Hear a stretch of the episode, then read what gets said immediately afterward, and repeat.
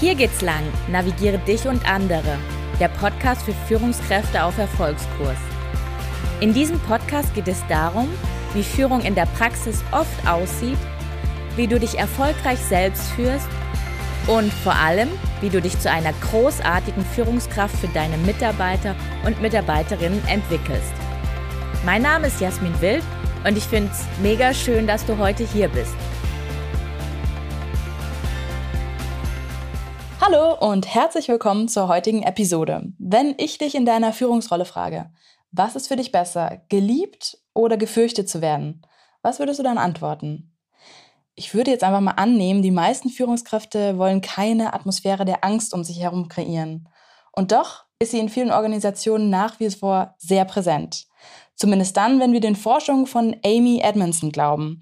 Über die wollen wir heute viel sprechen. Sie sagt nämlich, viele Unternehmen und Organisationen funktionieren auch heute noch nach Furchtprinzip und über permanenten Druck. Das Ergebnis ist Angst. Eine Angst, die problematisch ist und sehr viele Folgen hat. Fehler werden verschwiegen, Verbesserungsvorschläge werden für sich behalten und Kritik wird unter den Teppich gekehrt. Wie also raus aus diesem Muster und wohin stattdessen? Jasmin und ich sprechen heute genau darüber. Über die sogenannte angstfreie Organisation und wir analysieren gemeinsam, welche Rolle psychologische Sicherheit dabei spielt. In dieser Folge erfährst du also, was Amy Edmondson, die ist übrigens Professorin für Leadership und Management an der Harvard University, über das Gefühl der Angst und ihre Folgen für Organisationskulturen herausgefunden hat, warum psychologische Sicherheit die Antwort auf weniger Angst ist und letztendlich, was du als Führungskraft in deinem Einflussbereich tun kannst, um statt ein Klima der Angst mehr psychologische Sicherheit aufzubauen. Davor wollen wir allerdings wie immer erstmal einchecken. Guten Tag, Jasmin. Schön, dass du da bist. Guten Tag, Pia. Heute mal was ganz anderes. Ich dachte, das Thema Angst ist irgendwie so erschlagend. Und ich frage erstmal was ganz Banales. Was ist dein Lieblingsobst? Warum? oh Mann. ähm, das ist, ja, das ist, das habe ich in Lateinamerika gegessen und mir fällt natürlich jetzt der Name nicht ein. Das ist so ähnlich wie Maracuja. Weißt du, welche ich meine? Kalala, ja. Wie? Also ich habe in Nicaragua immer Kalala gegessen und das ist wie eine Maracuja, aber irgendwie anders, also den größer. Namen, ja, den Namen kenne ich so jetzt nicht. Aha. Ähm, ja, die, die, ist außen dann so orange und hat noch so einen Stängel dran. Aha, nee, okay, vielleicht kann ich die auch gar nicht. Ja, oh Mann, ey, ja, das ist auf jeden Fall meine Lieblingsfrucht. und ansonsten so in Deutschland, ähm, ja, da esse ich am liebsten Ananas. Ananas, okay, sehr exotisch. Ja, aber die gibt es ja auch in Deutschland. Alright, Ananas, Maracuja, also mh, interessant. Wir haben äh, die Stimmung, würde ich sagen, aufgelockert, aber wir gehen zurück zum Thema Angst, ein bisschen ernster. Genau, das Thema der heutigen ähm, Folge. Angst in Organisationen und wie kann man sie abbauen?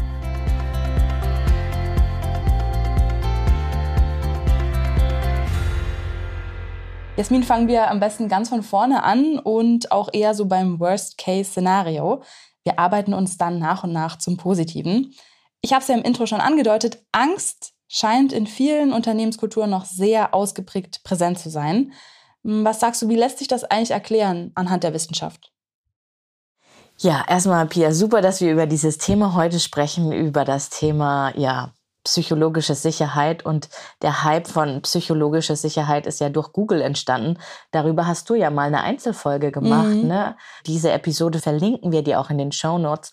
Google hat da ein Projekt, das Projekt nennt sich Aristoteles, ins Leben gerufen und untersucht, was letztendlich High Performance-Teams ausmachen. Und die wichtigste Erkenntnis daraus ist oder die, die so, ja, am, ja, doch am essentiellsten waren für super duper Teams, ist psychologische Sicherheit sehr, sehr wichtig. Und für mich war das aber nie so richtig griffig, was das jetzt so konkret so bedeutet. Ich hatte es irgendwie so in den Kontext von Vertrauen gesetzt und habe mich dann auf die Suche gemacht und bin bei diesem Buch gelandet und möchte heute mit euch diese wertvollen Erkenntnisse aus dem Buch teilen. Was viele von euch da draußen vielleicht auch nicht wissen, aus der wissenschaftlichen Perspektive gesehen, ist das Thema der psychologischen Sicherheit sehr, sehr gut erforscht. Also von daher, das ist nicht erst in den Kinderschuhen, sondern wurde über ja, viele Jahrzehnte beziehungsweise auch über viele unterschiedliche Unternehmensformen, Organisationen erforscht. Genau. Und jetzt aber zu deiner Frage, Pia. Also was mich bei dem Thema bis ins Mark erschüttert hat, war das Ausmaß der Folgen von fehlender psychologischer Sicherheit. Also ganze Unternehmen sind bankrott gegangen oder es sind Skandale entstanden. Und ich nenne sie jetzt einfach mal Amy. Amy nennt da einige Beispiele, unter anderem Nokia, die US-Notenbank oder auch Well Fargo. Ich beziehe mich, wir sind ja jetzt hier in Deutschland, ich beziehe mich auf das deutsche Beispiel, was sie genannt hat und will dir gerne die Antwort geben, wieso zum Teil Angst heute auch noch sehr ausgeprägt ist in Unternehmen. Und ähm, das hat sie beschrieben an dem VW-Skandal letztendlich, der ja sehr omnipräsent in den Medien vor einigen Jahren war. Und letztendlich waren die Dieselmotoren Fälschungen und der, der Vorstand Winterkorn und neun Manager mussten gehen, wurden suspendiert, freigestellt. Und insgesamt 40 Manager haben letztendlich auch Regierungsvorhaben oder Regularien missachtet in diesem Skandal rund um die Schummelsoftware. Und die Frage, die man sich ja stellen kann, ist, wie kann es sein, dass so eine Schummelsoftware massenweise eingebaut wird ja, und keiner sagt was oder keiner, also da, also kann, also wie kann, wie kann sowas passieren? Und Amy beschreibt das so, eine normale Reaktion wäre jetzt zu sagen, ja, der Martin Winterkorn, der ist jetzt so der Sündenbock, äh, der ist als einzelner Bösewicht darzustellen, weil er auch unerreichbare Ziele gesteckt hat. Also er hat dem Unternehmen unerreichbare Ziele gesteckt und deswegen mussten sich die Mitarbeitenden überlegen, wie sie die Ziele denn erreichen. Dann könnte man aber auch noch weitergehen. Man könnte sagen, ja, Ferdinand Piech könnte der Sündenbock sein oder der Großvater von Ferdinand. Das war Ferdinand Porsche. Letztendlich war Porsche inspiriert von Henry Ford. Und so könnte man jetzt äh, letztendlich die ganze Automobilkette zurückgehen. Und was Amy dann beschreibt, ist, dass sie sagt, dass es nicht in den einzelnen Persönlichkeiten oder in dem Führungsstil die Antwort jetzt auf ja, auf die Lösung oder auf die Frage, nicht auf die Lösung, auf die Frage gefunden werden kann, sondern es ist eher so diese, dieser Gedanke, diese Idee, an etwas festzuhalten, was Arbeitende motiviert. Und das ist halt eine Vorgehensweise, die war in der Vergangenheit normal, also über Druck, über äh, ja, unerreichbare Ziele zu setzen. Und was dabei halt interessant ist, dass es kein Einzelfall ist, sondern dass dieses, ja, wie man auch führt, über Befehl oder Kontrolle oder Führung durch Angst, dass man in der Vergangenheit damit ja zum Teil auch sehr, sehr erfolgreich war. Das Problem heute ist, in der VUCA-Welt geht das leider nicht mehr so. Also das ist nicht mehr die Antwort darauf. Und das ist so die, die Erklärungsweise, die Amy gibt, dass es nicht eine einzelne Person ist, sondern dass es eher die Idee, wie Arbeit funktioniert oder wie Motivation von Leuten funktioniert, so aus einer, ich nenne es jetzt mal fast anderen Zeit, an der zum Teil aber noch festgehalten wird, mhm. weil sie ja auch gut funktioniert hat.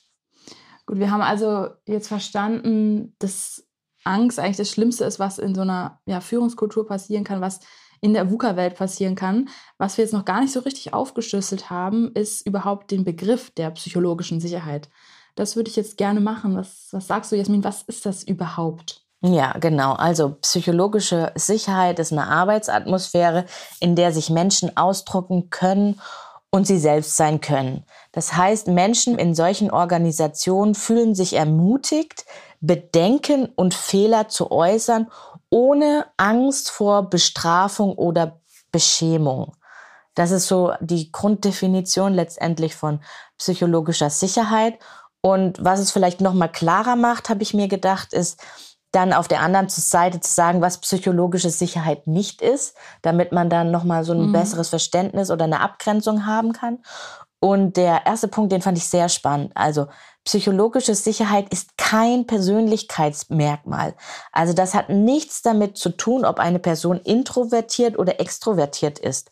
Weil man könnte ja jetzt, man könnte annehmen, dass äh, Menschen, die eher introvertiert sind, eher schüchterner sind, dass sie sich weniger trauen, etwas zu sagen, etwas anzumerken. Aber die Studien haben gezeigt, dass es da einfach keinen Zusammenhang von den Persönlichkeitsstrukturen gibt, ob sich jemand äußern möchte oder nicht. Der Grund dafür ist, dass es letztendlich bei der psychologischen Sicherheit darum geht, ähm, dass man in der Arbeits-, also der Zusammenhang besteht in der Arbeitsatmosphäre und nicht auf diesen Persönlichkeitsmerkmalen. Mhm. Dann der andere Punkt, was psychologische Sicherheit nicht ist. Also es ist kein anderes Wort für Vertrauen, aber es hat sehr, sehr, sehr viele Ähnlichkeiten. Psychologische Sicherheit bezieht sich immer auf eine Gruppe beziehungsweise auf ein Team. Und bei dem Vertrauen ist es immer nur eine Interaktion zwischen zwei Individuen. Das ja. ist so der Unterschied. Und der dritte Punkt, was psychologische Sicherheit auch nicht ist, es bedeutet nicht, den Leistungsstandard herunterzusetzen. Psychologische Sicherheit ermöglicht eine Offenheit, eine Proaktivität, sich äußern zu dürfen. Und das ist aber, das ist oder sollte auch gekoppelt sein mit ehrgeizigen Zielen. Also das sind letztendlich zwei unterschiedliche Dimensionen, die sich auf Leistung einzahlen oder auswirken, Ziele und ja, psychologische Sicherheit, aber die überschneiden sich nicht, sondern die sollten beide da sein. Weil man könnte ja jetzt auch sagen, hier an dem Beispiel von VW, da hat es irgendwie überdurchschnittliche Ziele gegeben und deswegen ist jetzt irgendwie so gecrashed oder so. Also damit mhm. hängt es auch nicht zusammen. Aber was, was sagst du denn jetzt, Jasmin? Also wir haben jetzt gesehen, es ist schon ein komplexeres Thema. Wieso ist es denn so schwer, psychologische Sicherheit zu schaffen in einem Team? Mhm.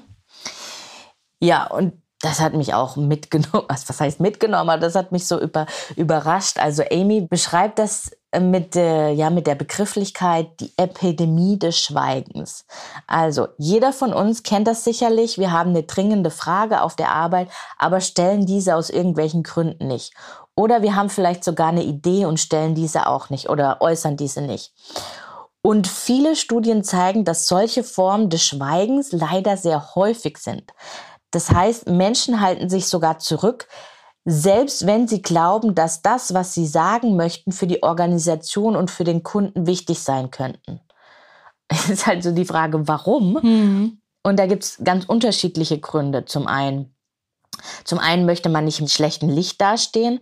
Zum anderen kann es auch sein, dass man Angst hat, die Beziehung zu Kollegen oder Mitarbeitenden zu beschädigen, ja, oder auch andere zu beschämen.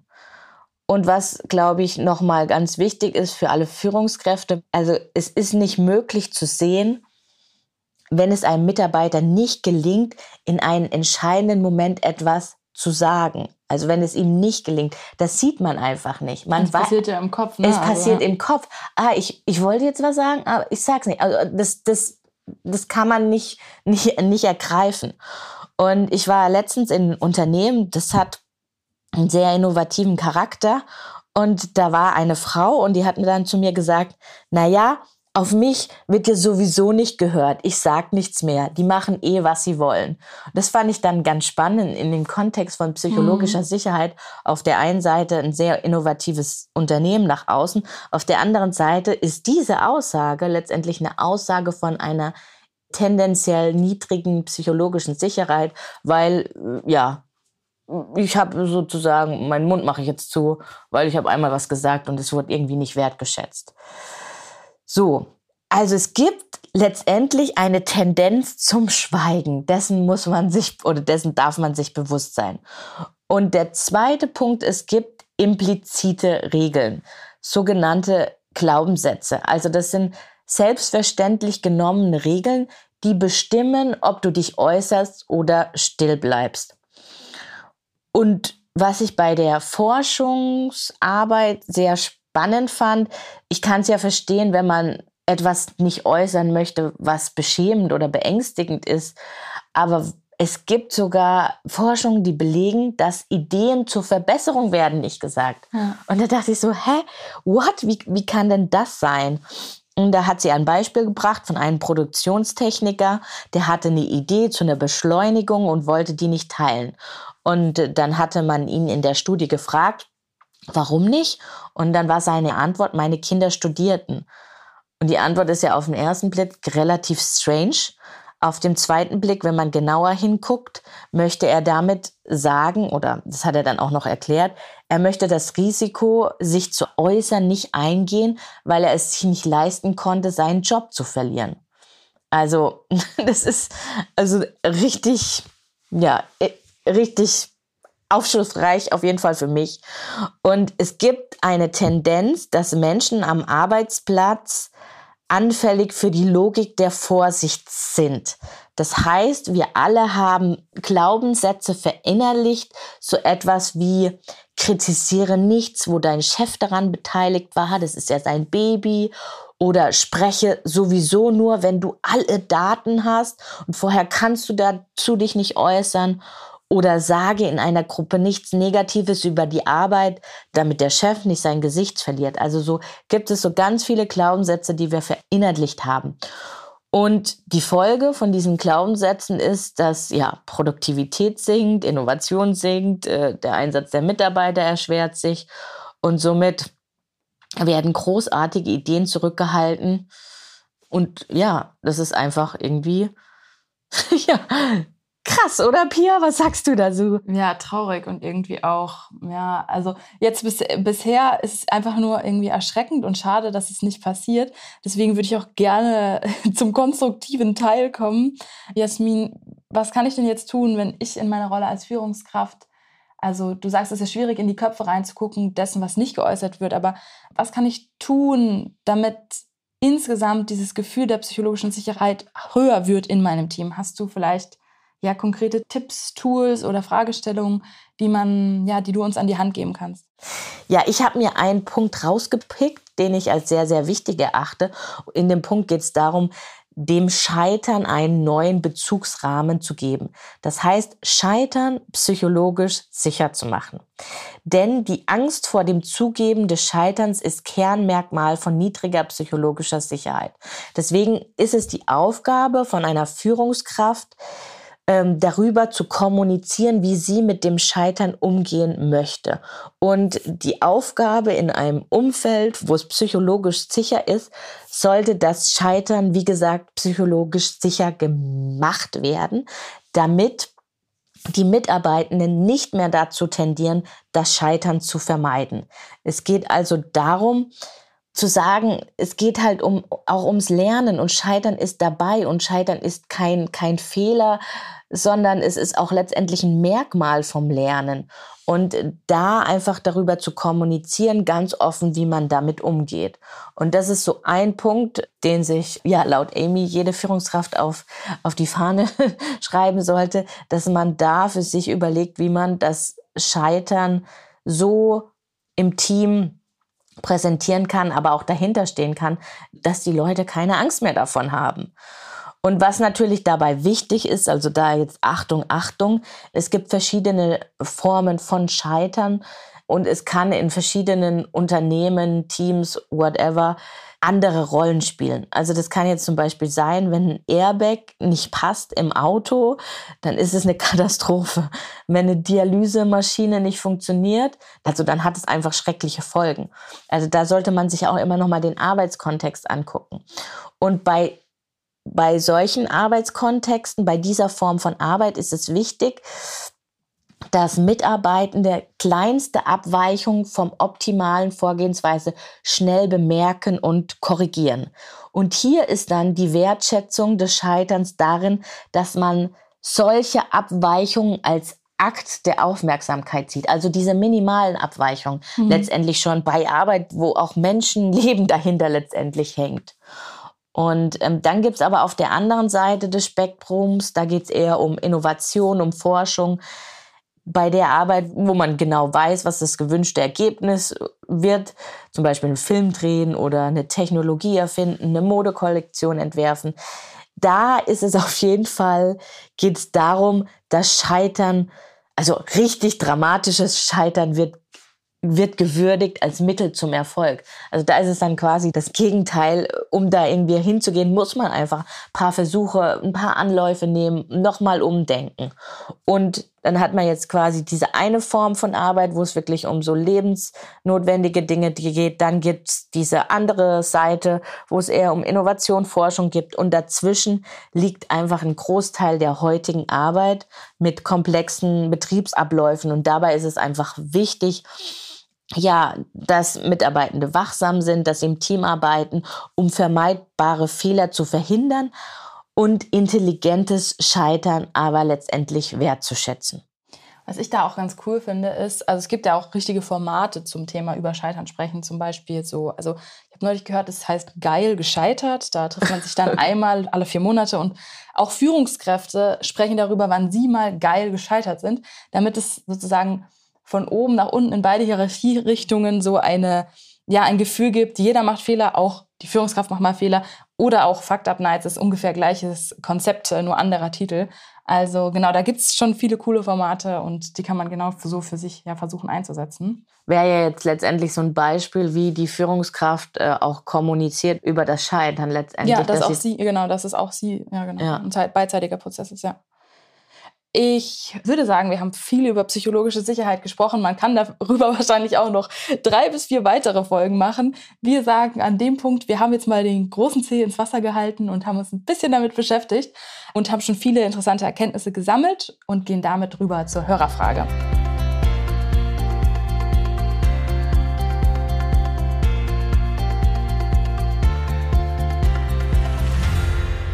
Die Hörerfrage kommt diese Woche von Christine und Christine fragt, ich will mein Team entsprechend ihrer Persönlichkeiten und Stärken aufstellen. Vor einigen Monaten haben wir alle ein sogenanntes DISC-Persönlichkeitsprofil ausgefüllt und jetzt weiß jeder so ungefähr, was für eine Art Persönlichkeitsstruktur er hat. Damit wurde aber anschließend nichts weiter gemacht und jetzt, ja, jetzt kennen wir so ungefähr unsere Ausprägungen, das ist ja ganz nett. Aber was jetzt? Hast du vielleicht ein paar Impulse, wie wir dieses DISC-Modell ganz praktisch anwenden können? Ja, erstmal vielen Dank für deine Frage. Cool, dass du dich dem Thema widmest. Vielleicht für alle Zuhörer da draußen, die nicht wissen, was DISC ist. Es geht hier um einen Test, den Menschen machen letztendlich, um herauszufinden, ob sie ganz grob gesagt eher zum Typ innovativ, ideenreich gehört oder zum Typ menschenorientiert, empathisch oder zum Typ zielstrebig machend oder zum Typ tiefgründig genau sind. Und von diesen Tests gibt es einen Haufen Abwandlungen und ja, unterschiedliche Begrifflichkeiten. Es gibt Farbmodelle, es gibt Tiermodelle, es gibt die 16 Personalities und also ganz viele unterschiedliche Tests. Und jetzt aber zu deiner Frage. Solche Tests sind aus meiner Sicht nicht als Anleitungen für Menschen zu verstehen. Oft, gerade in der Businesswelt, wünschen wir uns für komplexe Probleme einfache Antworten. Alle machen einen Test, die Persönlichkeit wird eingeordnet und jetzt wissen wir alle, wie sie mit jedem umgehen können. Ja, quasi eine Bedienungsanleitung für alle Mitarbeitenden, für alle Kolleginnen. Prinzip Test rein, Bedienungsanleitung raus, menschliche Probleme gelöst. So einfach ist es natürlich nicht. Aber mh, mm, was bei jedem Test wichtig ist, sie sind natürlich eine Komplexitätsreduzierung von Personen, die sie nie, nie in ihrer Gänze abbildet. Also ich bin kein Fan davon zu sagen, Menschen in Kategorien reinzuhauen. Trotzdem kann ein solcher Test dabei helfen, andere Perspektiven viel, viel besser zu verstehen. Und genauso würde ich diese Tests auch nutzen als unterstützende Hilfe, als Annäherung und gedankliche Stütze. Was ich dir anbieten würde, ist nach dem Test einen Dialog zwischen deinen Mitarbeitenden zu schaffen, was sie sich damit wünschen. Ich habe zum Beispiel ein Unternehmen kennengelernt, die sich auf Basis der Tests Regeln zum zum Arbeiten letztendlich daraus gemacht haben. Also es gibt ja diesen genauen Typ, der gerne fokussiert und detailliert arbeitet. Und die haben sich im Team dann dafür entschieden, solche Bauklötze auf den Tisch zu stellen. Und wenn sie zum Beispiel Fokuszeit brauchen, dann wissen alle anderen, oh ja, okay, sie brauchen jetzt gerade ihre Ruhe für sich und man sollte sie eher nicht ansprechen. Oder was man auch machen kann, äh, einfach Typen, die vom Persönlichkeitsprofil sehr unterschiedlich sind, ja, zusammen an den Tisch zu bringen und darüber zu sprechen, hey, was brauchst du denn, ähm, oder was brauchen wir voneinander, weil wir so unterschiedlich in den Charakteren sind, damit wir uns nicht in die Quere kommen, sondern damit wir uns gegenseitig unterstützen, weil ich kann was, was du nicht kannst und andersrum. Deswegen können wir uns ja auch super ergänzen in unterschiedlichen Themen.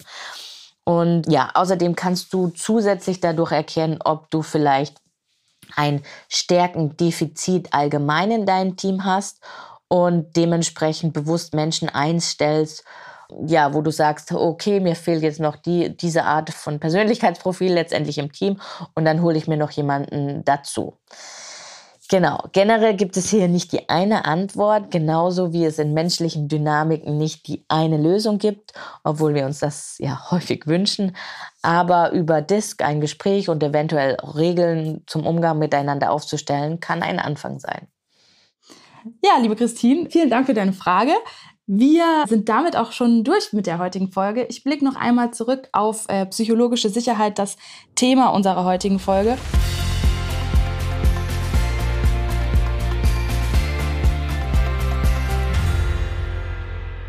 Und ja, ganz am Anfang haben wir darüber gesprochen, ja, was sagt eigentlich die Wissenschaft zum Thema psychologische Sicherheit? Und die sagt tatsächlich, ist, ja, der Markt ist noch nicht so ganz angepasst auf die VUCA-Welt. Äh, es gibt noch sehr, sehr vorherrschend sehr viel Angst in Unternehmen.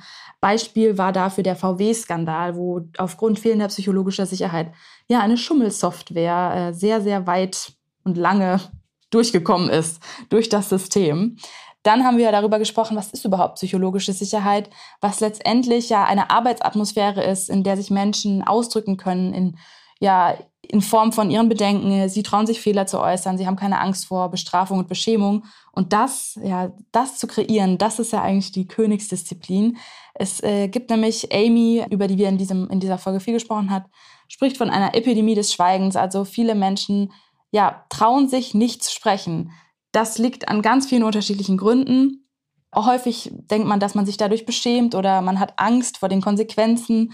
Und äh, ja, Menschen, Menschen schließen sich eben zurück. Was aber äh, du ka tun kannst, auch das haben wir dir mitgeben wollen, ist Voraussetzungen zu schaffen, dass Scheitern und Fehler machen ein neuer Teil des Arbeitens ist und ja keine Strafe zur Folge hat, sondern Teil des, des Arbeitens, Teil des Bezugsrahmens, in dem ihr arbeitet. Wir haben über ja, verschiedene Formen, wo gescheitert werden kann, gesprochen. In der Innovation gibt es natürlich andere Dynamiken, als wenn du jetzt äh, ja, in, der, in der Gesundheitsbranche arbeitest. Aber überall ist psychologische Sicherheit wichtig und kann anders neu etabliert werden. Ich würde sagen, Jasmin, wir sind durch und gehen zur Würfelfrage über. Mhm. Dann würfel ich. Okay, ich habe die Nummer drei. Wie hat sich dein Energielevel während unseres Gesprächs verändert, Jasmin? Hm. ja, das war ja heute so ein bisschen harter Tobak. Ne? Ja, auf jeden so Fall. Finde ich auch. Ja, sonst haben wir eher so fröhliche Themen, heute war eher so ernst. Ja, ja deswegen ist mein Energielevel gleichbleibend. Ich würde nicht sagen, dass es jetzt so, meistens ist es ja am Ende des Podcasts dann immer höher, aber ich würde sagen, heute ist es gleichbleibend gewesen. Ja, ich glaube bei mir auch ähnlich, weil es halt einfach nicht so so einfach ist oder so. So griffig. Es ist nicht so griffig, aber es ist trotzdem so wichtig. Und ich glaube, das ist äh, ja genau das Gefühl und auch die, ja, der Gedanke, mit dem wir heute rausgehen. Wir sagen vielen Dank fürs Zuhören und habt eine schöne Woche. Bis in zwei Wochen. Ciao.